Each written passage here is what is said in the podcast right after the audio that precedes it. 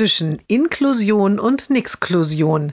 Jeden Montag eine neue Geschichte im Blog von Kirsten mal zwei. Heute? In diesem Jahr soll es geschehen. Der Junge will ausziehen. Schließlich ist er schon ein junger Mann. Gemeinsam mit seinen Eltern schaut er sich eine Wohngruppe an. Alle Bewohner sind in irgendeiner Weise eingeschränkt und brauchen Unterstützung, so wie der Junge auch. Sie haben sich an einem Samstagvormittag mit einem der Betreuer in der Gemeinschaftsküche verabredet. Der Betreuer erklärt, dass es einiges an Regeln für die Wohngruppe gibt. Während er spricht, erscheint einer der jungen Leute, nuschelt ein bisschen undeutlich, dass er jetzt endlich sein Handy wieder haben will. Der Betreuer holt einen Schlüssel, schließt einen Metallkasten auf und holt ein Handy hervor. Dabei erklärt er, abends schließen wir die Handys immer ein, damit die nicht die ganze Nacht daddeln. Die Eltern schauen sich an.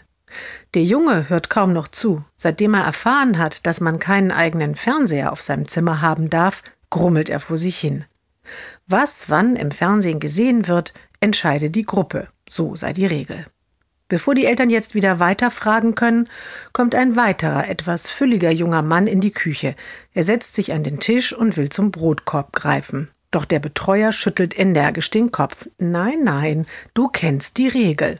Und er zeigt auf ein Trimmfahrrad in der Ecke des Raumes. Ja, ja, stöhnt der junge Mann und schlurft langsam zum Fahrrad. Ich glaub, wir denken noch einmal ganz in Ruhe über alles nach, sagt der Vater, und die Familie verabschiedet sich.